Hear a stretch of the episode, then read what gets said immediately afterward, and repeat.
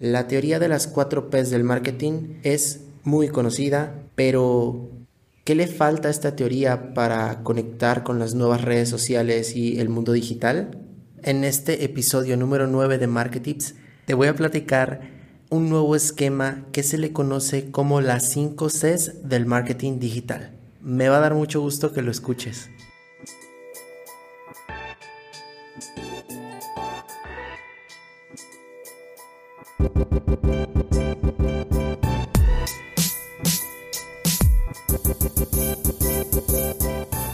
Hola, es un placer para mí que estés en este nuevo episodio de Market Tips escuchándome. Ya es el episodio número 9.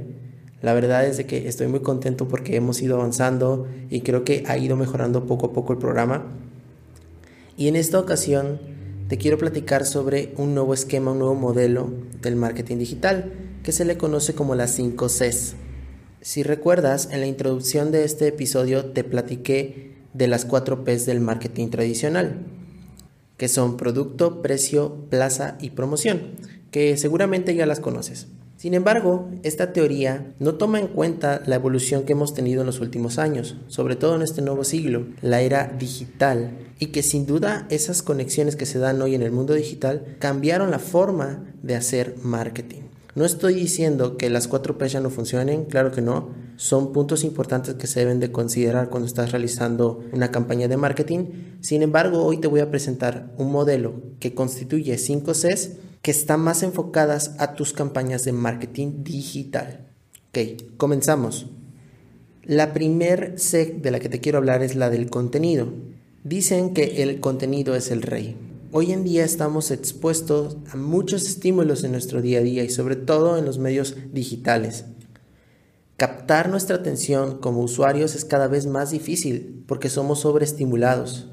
Entonces, desde el punto de vista de marca es muy importante que pienses en el contenido. Vitamina que les va a servir para que se puedan interesar está en el contenido que les estás mandando. Como regla general, este contenido tiene que ser de utilidad.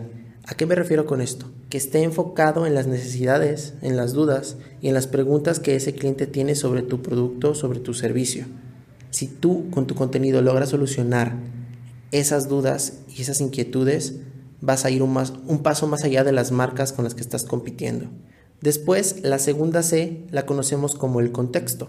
El contexto tiene que ver en dónde estás poniendo el mensaje. Como te comenté en un inicio, los usuarios estamos sobreestimulados porque tenemos acceso a muchas plataformas. Facebook, YouTube, Instagram, LinkedIn, un montón de opciones en donde el contenido es distinto porque el contexto es diferente. Si el contexto es diferente, tu tono en ese contexto va a ser distinto.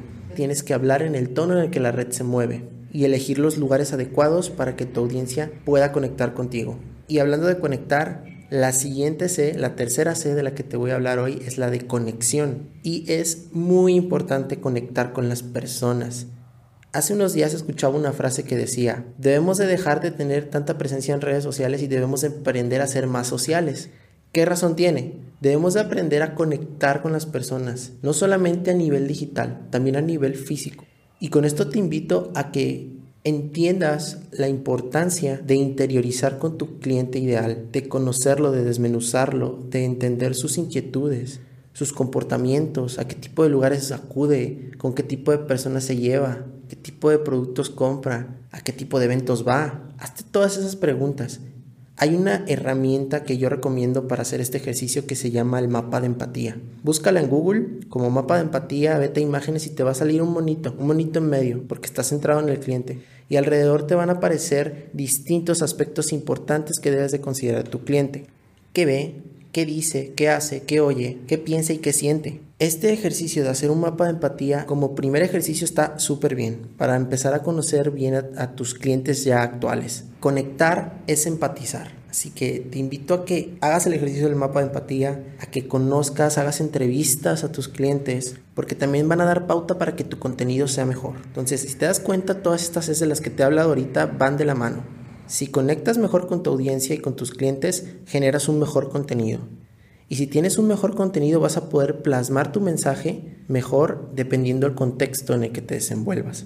Posteriormente tenemos la cuarta C que es la de comunidad. Cuando tú haces muy bien todos estos puntos de los que te comenté anteriormente, llega un momento en el que se empieza a generar una discusión de personas en tus plataformas. Se empieza a generar una comunidad. Personas que hablan de los temas y de la industria en la que tú te desenvuelves pero que representan a tu marca porque te conocieron en el medio en el que tú estás. Todas estas personas que tú lograste conectar se vuelven una comunidad. Tú digamos que te vuelves el portavoz de esa comunidad y ellos son los que generan la conversación, apoyado de los contenidos que tú vas promulgando. Entonces, cuando logras que tener una comunidad, aunque sea pequeña, es genial porque ya están replicando tu mensaje, ya están replicando tus contenidos allá afuera y están hablando de ellos porque conectas con ellos. Y por último, yo agregué una variable más, que ya es de mi autoría, que es la confianza. Algo que en la última época se ha ido perdiendo por parte de muchas marcas. Han perdido la confianza de sus clientes y es lo más difícil de ganar y lo más fácil de perder, dijeran por ahí. Para poder ganarte la confianza de una persona, tanto de persona a persona como de marca a, consumidor, necesitas tener poder de palabra. Si dices algo, lo haces. Si estás hablando que vas a hacer un congreso de toda tu comunidad que generaste y que en ese congreso vas a llevar a tales exponentes de cierto tema de tu industria, tienes que cumplirlo. Tienes que hacer que ese evento se haga posible. Así no tengas las ventas y lo adecuado para poder hacerlo. Si dijiste que lo vas a hacer, lo tienes que hacer. Y es así como se gana la confianza de la gente, con acciones. Me viene a la mente este, este juego de memes que hay por redes sociales, que últimamente ya como que bajó la tendencia, pero hubo un momento en el que estaban mucho estos memes de expectativa realidad. Y donde ponían en expectativa así lo mejor, lo más maravilloso,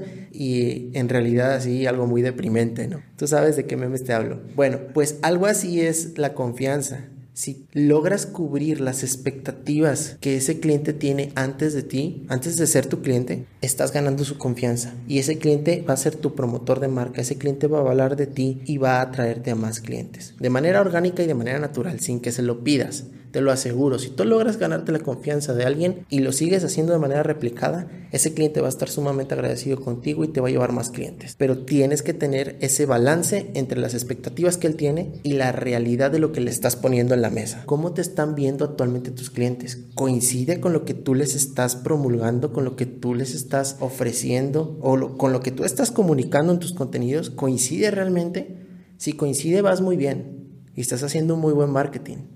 Si no coincide, tienes que entrevistarlos, hacer un feedback de, con los comentarios que te hagan y mejorar todo lo que puedas en los aspectos que te están comentando que está débil tu proyecto.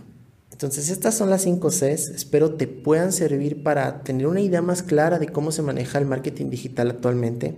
Te las repito para que te las lleves de tarea y las puedas anotar. Es contenido, contexto, conexión, comunidad y el que yo le agregué el último, confianza. Si logras trabajar bien estas cinco áreas de tus campañas de marketing, te aseguro que vas a obtener resultados y resultados positivos con poco presupuesto.